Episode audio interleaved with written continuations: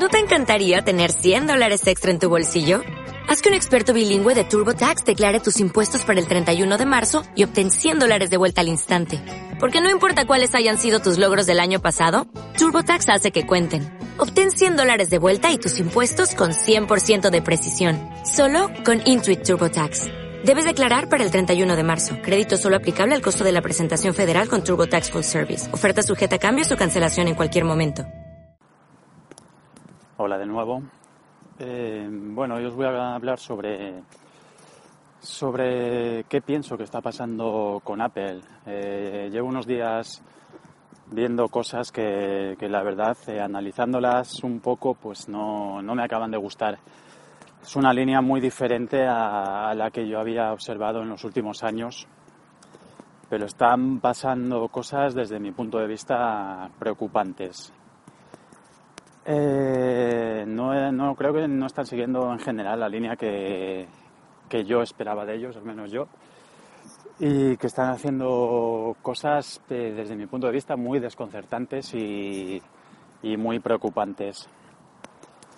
Eh, para empezar, bueno, el día de la Keynote, pues al día siguiente, con la emoción de, de los nuevos productos y demás, pues bueno, la Keynote en general a mí me pareció, me gustó bastante y me pareció que, que ofrecía, sobre todo con el, con el iWatch o el Apple Watch, pues eh, me parece que, ofrecen ahí una vía nueva, un producto nuevo, algo diferente. Sin embargo, no así con, con los teléfonos que sacaron. A mí, para mí el iPhone 5S, el tamaño que tiene es el tamaño ideal, el tamaño perfecto. Yo no quiero un teléfono más grande, para eso tengo ya el iPad. El salto del, a una pantalla más grande sería ya a través del iPad, no, no quiero llevar algo más grande en el bolsillo, me parece muy práctico este tamaño de este iPhone 5S. Y el que saquen esos teléfonos tan grandes, pues eh, a mí me desconcierta bastante. Ahora hay cuatro tamaños de pantalla. Eh, cuando alguien va a crear una aplicación para iPhone, pues tiene que tener en cuenta los cuatro tamaños de pantalla, cómo se verían los cuatro y demás. Eh, no, no me lo esperaba, la verdad es que no esperaba, siempre se lleva hablando mucho del tema de que iban a sacar un teléfono de 5,5 pulgadas y tal, yo era muy escéptico, no me lo creía. Y cuando lo vi, la verdad es que me quedé muy, muy desconcertado. Eh, aparte de que creo que ahora no son ellos los que innovan, eh, estos productos lo llevan sacando otras marcas ya mucho tiempo. Y como dijo Tim Cook, ellos eh, no se preocupan en esas cosas, sino que se preocupan en sacarlo en el momento adecuado. Yo creo que a mí en ese sentido me decepcionan el, el que parece que copian a los demás y el decir a los demás lo que llevan criticando tanto tiempo, al final se dan cuenta de que, de que quizás ellos estaban equivocando y, yo no lo veo así. Para mí, bueno, eh, conozco gente que, los ha visto en la tienda y dicen que preciosos, que muy bien, que una maravilla. Pero a mí personalmente seguramente sean muy chulos, muy bonitos, pero a mí como teléfono yo esos tamaños, el de 4,7 todavía puedo llegar, tuve uno, creo que era de 4,2, ya me parecía grande, y más de, esto no, no, estoy dispuesto a, día de hoy a, a, llevar, no sé si en un futuro cambiaré de opinión, pero ahora mismo no. Ahora mismo sigo mirando mi iPhone 5S y me parece genial el tamaño que tiene. Y bueno, luego el problema con los teléfonos que, se doblan. La verdad es que no, no, es un problema en sí, pero porque es decir, es una característica. Cuanto más fino, pues al final me imagino que, más fácil será doblarlo. Y, cuando le metes menos peso, pues también más fácil. Pero por lo visto hay que hacer bastante fuerza para doblar un teléfono. Es decir, en un bolsillo, haciendo un uso normal, no se va a doblar nunca. Pero por lo visto, pues bueno, pues eh, a quien le haya interesado, pues eh, ha expandido esta noticia. Eh, pues ahora en todas partes se comenta el tema. es una imagen muy mala. Yo no sé si si estas cosas se pueden evitar o se pueden cambiar, no sé, creo que es muy difícil, pero bueno, por lo visto hay gente que se dedica a ir a las Apple Store a intentar doblar los teléfonos en todo el mundo. A mí me parece esto increíble, o sea, me parece que, hay que ser un poco corto para hacer cosas así, pero bueno. Luego, eh, bueno, tenemos el tema también de, de la versión iOS 8.0.1 que sacaron la pasada semana y que duró pues nada para descargar porque enseguida detectaron muchos fallos, eh, fallos muy muy importantes, otra mala imagen, otro, otra cagada.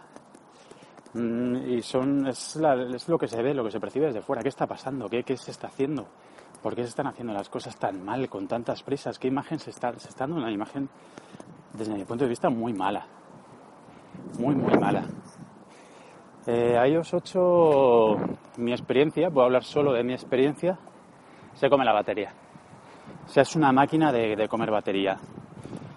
Eh, no sé, yo antes llegaba a casa con un 40% y ahora hay veces que está por debajo del 20% y haciendo un uso muy, muy limitado, ¿eh?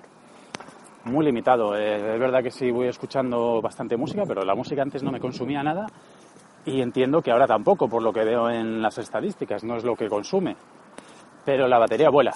Eh, no, sé, no sé por qué.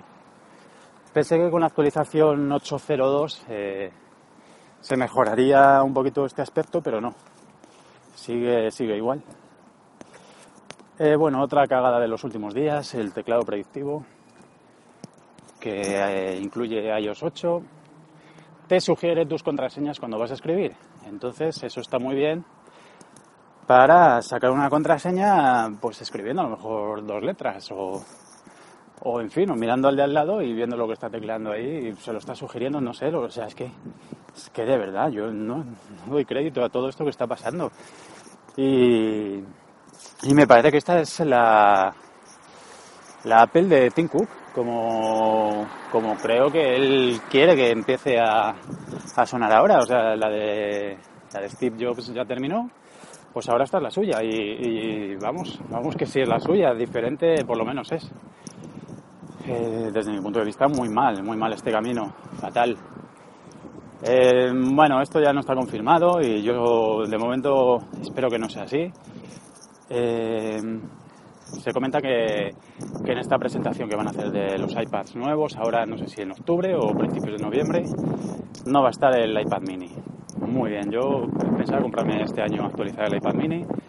Estoy contentísimo con él, pero bueno, después de dos años a los que he estado pegado continuamente, en los que he estado pegado continuamente, pues eh, bueno, eh, al final se lo voy a dar a mi novia y yo quería comprarme, actualizarme siempre y cuando incluyera alguna característica interesante. Porque de momento mi, iPad eh, va muy bien. No, no tengo ningún problema. Pero bueno, es verdad que ya eh, quiero comprarme uno de más capacidad, sobre todo porque se me ha quedado muy pequeño. No le estoy dando un uso que no pensaba que le fuera a dar. Eh, lo estoy usando muchísimo para muchas cosas y lo estoy cargando con muchísimos documentos, vídeos y, no me cabe. Me toca andar quitando, poniendo.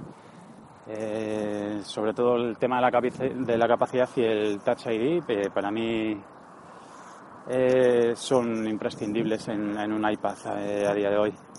No sé qué características va a incluir el iPad mini, pero bueno, como os decía, eh, yo lo que estoy leyendo últimamente es que Apple podría presentar el iPad mini el año que viene.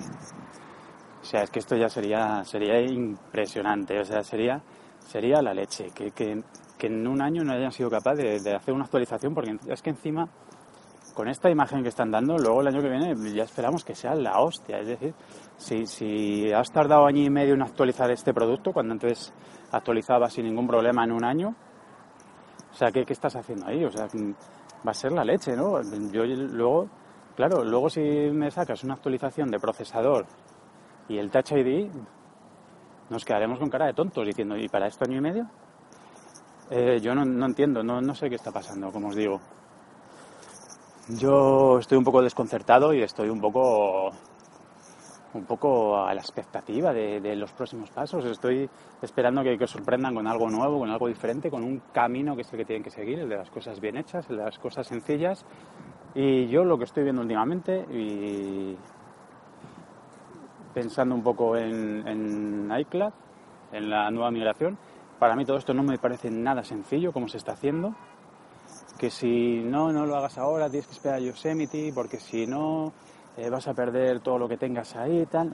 No entiendo nada, no, no sé, no sé, eh, que hubieran sacado todo a la vez. Pero esto, esto no puede ser, o sea, esto es... Mm, se está convirtiendo en una casa de locos, no hay ninguna coherencia en las cosas, no sé. Es, lo que se percibe, es una imagen que a mí, como os he dicho ya 20 veces, pues no, no me gusta. Y bueno, pues por hoy nada más. Un saludo.